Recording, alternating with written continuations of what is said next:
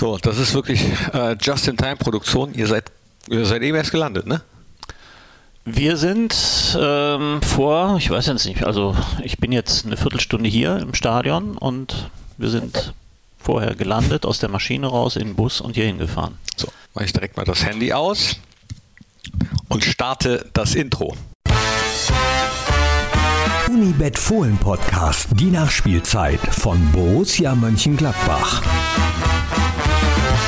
Hallo, herzlich willkommen zum Fohlen Podcast, die Nachspielzeit, präsentiert von Unibet nach dem Spiel bei Manchester City in Budapest in der Puskás Arena, da wo wir auch schon das Hinspiel absolviert haben. Komische Situation, aber einer, der hautnah dabei war, sitzt mir jetzt gegenüber. Nein, es ist nicht Christian Strassi Straßburger, es ist unser Direktor Unternehmenskommunikation. Markus Aretz ist da. Hi Markus.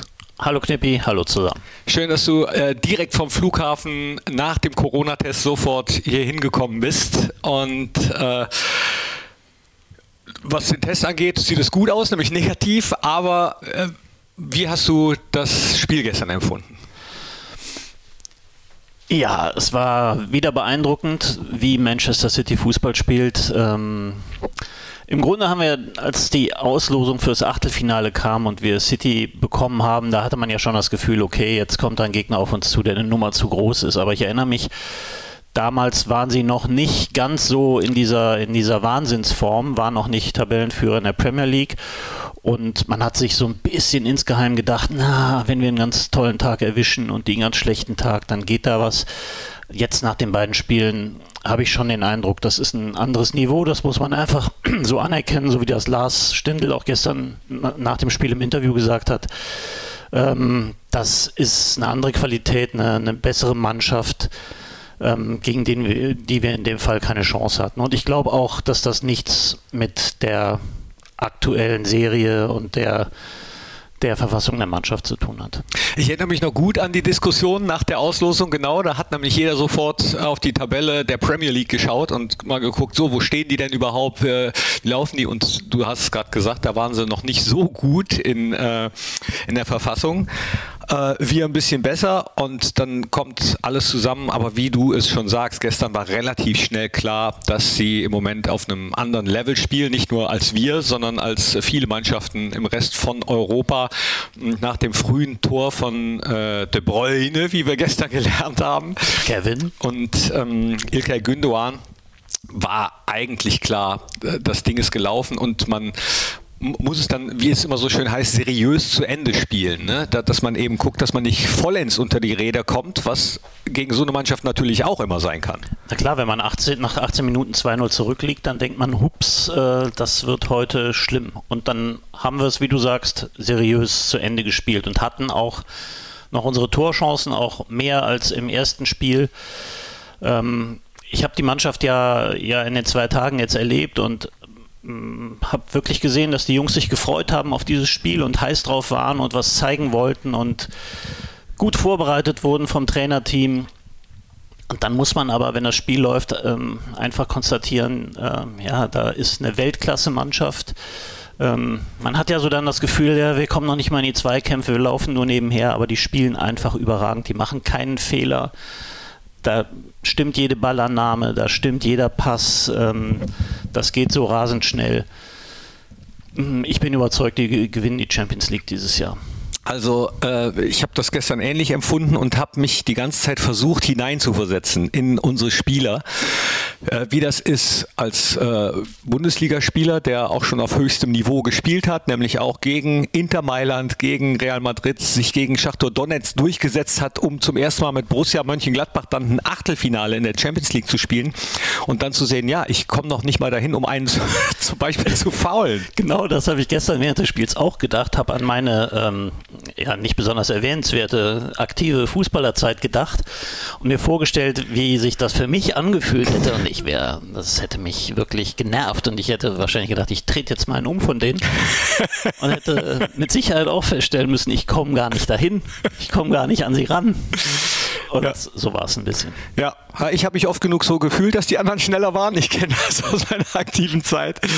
Ja, aber es ist natürlich trotzdem traurig und du hast es eben gesagt, die Jungs waren gut eingestellt. Also die ersten Minuten, äh, da hat man sofort gesehen, dass die Mannschaft nicht dahin gereist ist, um es abzuschenken. Auch das haben ja einige Fans äh, im Vorfeld, zumindest bei meinen privaten Nachrichten, gesagt, naja, äh, dann muss man halt nur gucken, dass man sich nicht verletzt zum Beispiel, weil das Spiel gegen Schalke am Samstag dann für uns letztendlich auch wichtiger ist. Ähm, aber da hat man gesehen, nee, nee, die, die Jungs wollen da gar nichts abschenken so denkt ein Fußballprofi auch nicht. Und mhm. so haben unsere Jungs das auch nicht angegangen gestern. Die wollten zeigen, äh, wir wollen es besser machen als im ersten Spiel und vielleicht gibt es ja doch noch diese kleine Chance auf eine Sensation, wenn wir vielleicht in Führung gehen.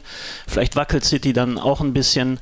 Und so ist die Mannschaft reingegangen und es hat eben nicht funktioniert. Und dann muss man auch mal akzeptieren, dass es Mannschaften gibt, die einfach deutlich besser sind. Ja, war dann schnell dahin der Traum vom Fußballwunder und der Traum vom eventuell sogar Viertelfinale. Es war Es geht ja auch nicht nur, Entschuldigung, dass ich ins Wort falle, noch. ja, es geht nee, ja auch im Moment ruhig. nicht nur uns so. Die haben jetzt von den letzten 25 Spielen 24 gewonnen. Also nicht gewonnen und unentschieden gespielt, sondern gewonnen. Champions mhm. League, Cup in England, Premier League, da gibt es ja auch ein paar gute Gegner. Chelsea, Tottenham und so weiter, ähm, Liverpool, die gewinnen alles im Moment.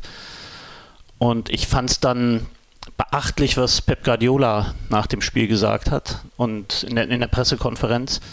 Das war sehr authentisch und ich glaube, er hatte auch ähm, nichts vom Pferd erzählt, sondern er hat wirklich Borussia sehr gelobt, hat gesagt, er hätte die ganze Saison schon verfolgt, was Borussia Mönchengladbach machen, dass er ein, ein Fan der Spielweise sei und ein Fan einzelner Spieler. Er hat Jan Sommer zum Beispiel mhm. genannt, hat gesagt, das ist so ein überragender Torwart, wenn du so einen Torwart hast, der so Fußball spielen kann, dann kannst du das Spiel von hinten aufbauen und kommst in die Tiefe und so weiter. Er hat Jonas Hofmann genannt, er hat Lars Stindl genannt, äh, Markus Thüram.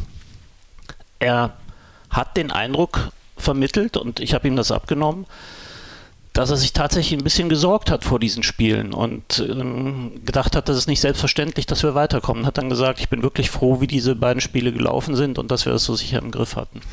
Du hast gerade äh, Lars Stindl schon mal angesprochen. Nach dem Spiel war Lars der Erste, der sich den äh, Interviews gestellt hat als Capitano, geht dann immer vorweg und er hat davon ges äh, gesprochen, die haben uns aufgefressen. Ne? Also das war, das ist mir so im Kopf hängen geblieben, was glaube ich auch ausdrückt, wie man sich dann auf dem Platz fühlt. Ja, du läufst einfach nur hinterher. Die spielen in einer rasenden Geschwindigkeit die Pässe, die haben immer Anspielmöglichkeiten, weil sie immer in Bewegung sind die machen keine Fehler. Du kannst, du hast keine Zeit hinzukommen, weil, weil jede Ballannahme stimmt und dann ist der Ball auch schon wieder weg zum mhm. nächsten gepasst.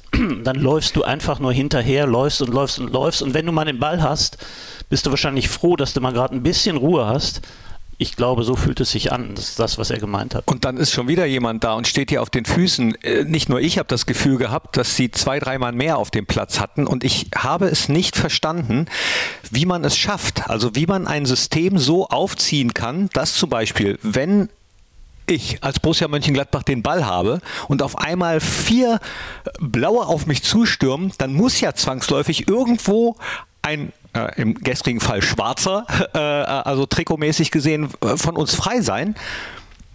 Aber man kriegt den Ball da gar nicht hin. Ja, es ist nicht nur so, dass sie überragende Einzelspieler haben, nicht nur die elf, die auf dem Platz waren, sondern sie haben ja nochmal elf hinten dran, die genauso gut sind. Ja.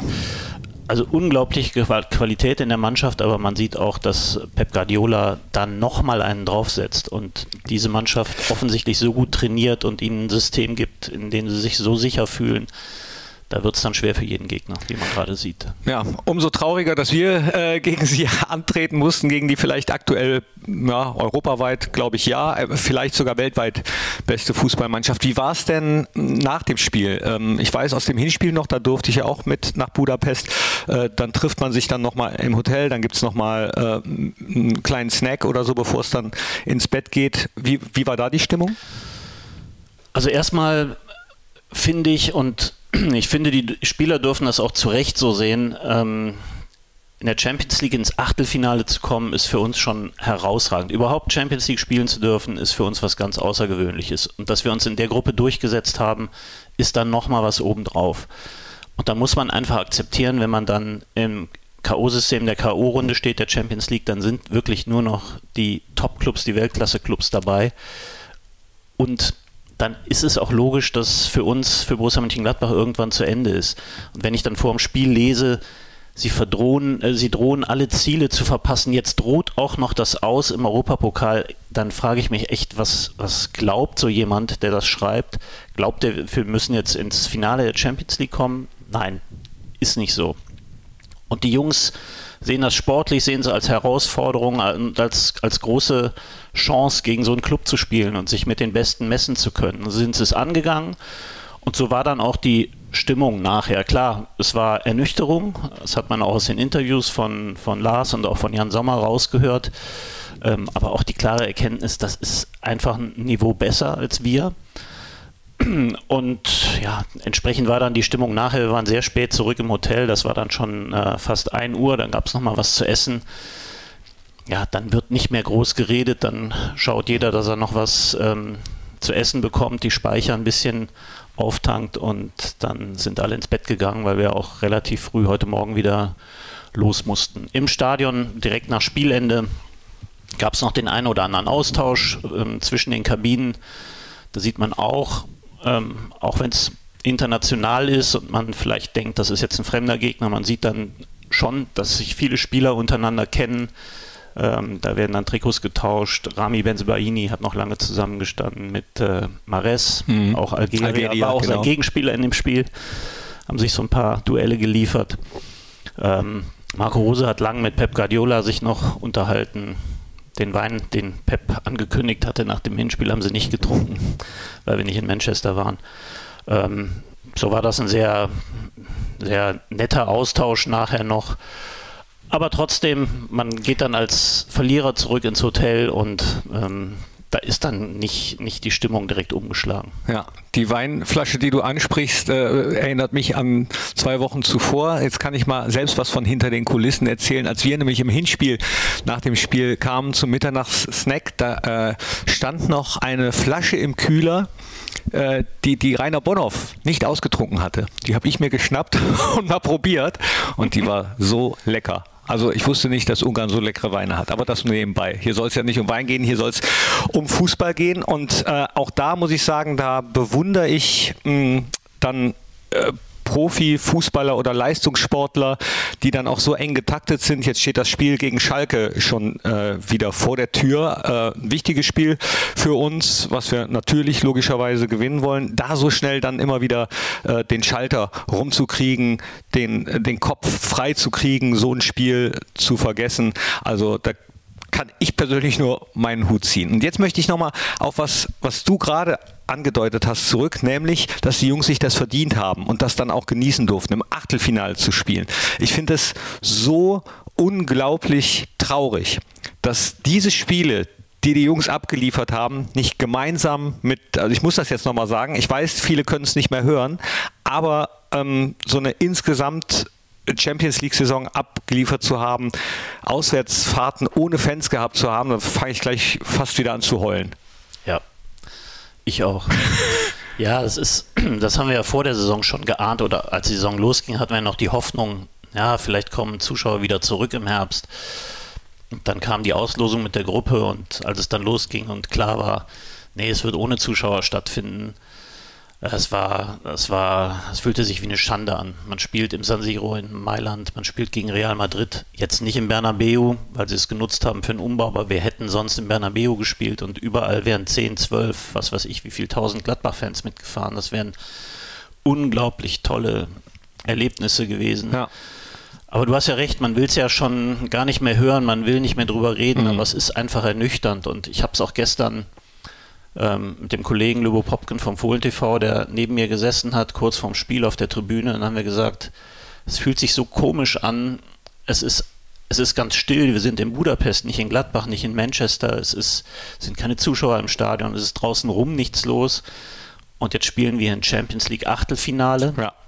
was ja vielleicht von der Wertigkeit das größte Spiel ist der letzten 20 Jahre, 25 Jahre, vielleicht seit dem Pokalfinale von 95 ähm, vom Niveau her meine ich jetzt. Ähm, es ist keiner dabei. Es ist so ein bisschen wie, wie ein Testspiel, das kennt man ja schon. Ähm, und es ist auch, der Lobo sagt es dann, es ist so schwer, sich vorzustellen, dass dieses Spiel jetzt auf der ganzen Welt sich Menschen anschauen, weil es ja weltweit übertragen wird. Das ist Champions League Achtelfinale. Und es fühlt sich nicht so richtig danach an. Ja. Und da muss ich sagen, Hochachtung vor den Jungs, die sich ja trotzdem diesem Wettkampf und dieser Herausforderung stellen und sich immer wieder mental darauf vorbereiten müssen, dass es um richtig viel geht.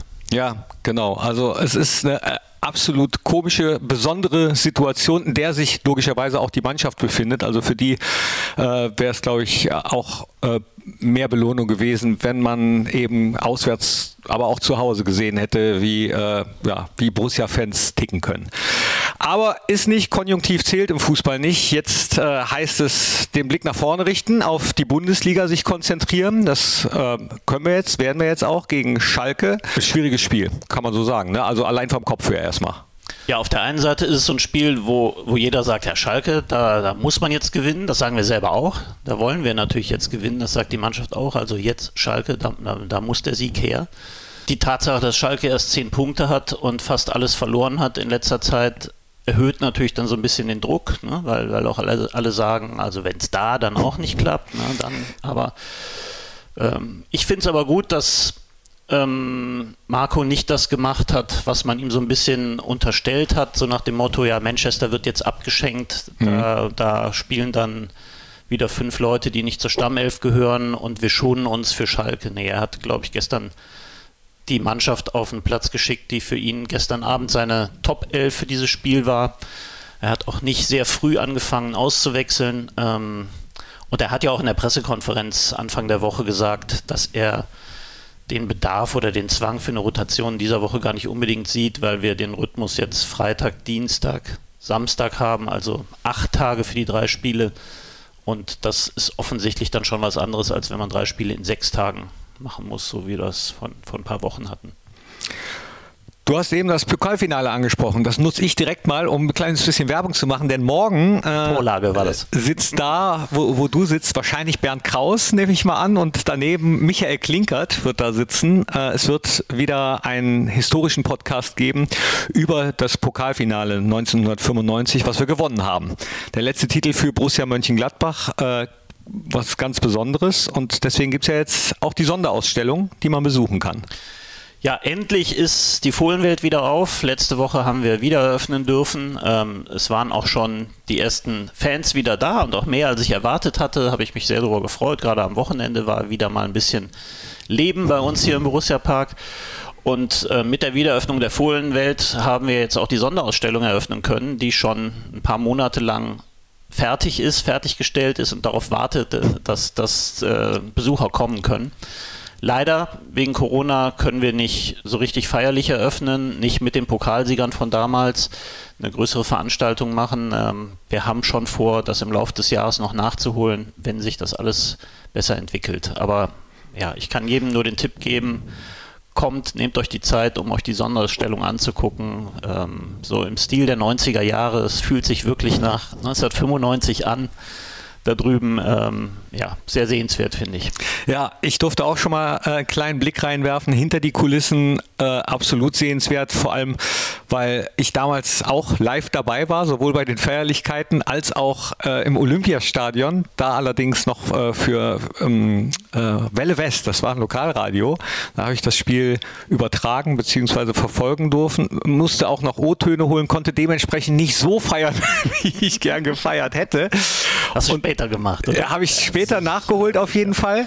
Und ich freue mich tierisch, äh, Bernd Kraus auch wieder zu sehen. Der hat ja damals äh, als Trainer dann immer auch die Pressekonferenzen, so wie ihr das jetzt mit, mit Marco macht, immer geleitet. Und damals hatte ich noch Ha ich hatte Haare, mehr Haare, die waren sehr, sehr blond gefärbt und er hat mich immer Campino genannt. Mal gucken, äh, was er sagt, wenn er jetzt sieht, wie die weggefallen sind. Obwohl wir haben uns zwischendurch auch schon nochmal gesehen. Also freue ich mich sehr drauf, auch auf Michael Klinkert. Äh, Klinki, der, der Kapitän war damals, ne? Ja, vergessen viele. Ja. Ähm, so die, die großen Helden dieser Mannschaft oder die Köpfe dieser Mannschaft, wenn man die aufzählen soll, dann denkt man natürlich immer an Stefan Effenberg, an die Torjäger, Heiko Herrlich, Martin Dahlin, man denkt an Patrick Andersson, an Uwe Kamps im Tor. Aber der Kapitän war keiner von denen, sondern es war Michael Klinkert. Genau, habe ich äh, mich auch sehr, sehr gewundert, als, ja. äh, als ich äh, so ein bisschen recherchiert habe oder nochmal. Der hat den Pokal bekommen als erster. Ja, Wahnsinn. ja. ja. Ja, wenn du Lust hast, komm morgen dazu. Jetzt erstmal Dankeschön an dich, dass du direkt hier warst und äh, Dankeschön an euch, dass ihr reingeklickt habt und wir sind Borussia. Auf geht's. Auf Schalke und das Ding gewinnen. Da drehen wir das Ding. Das letzte Wort gehört dir. Da drehen wir das Ding. Tschüss. Tschüss.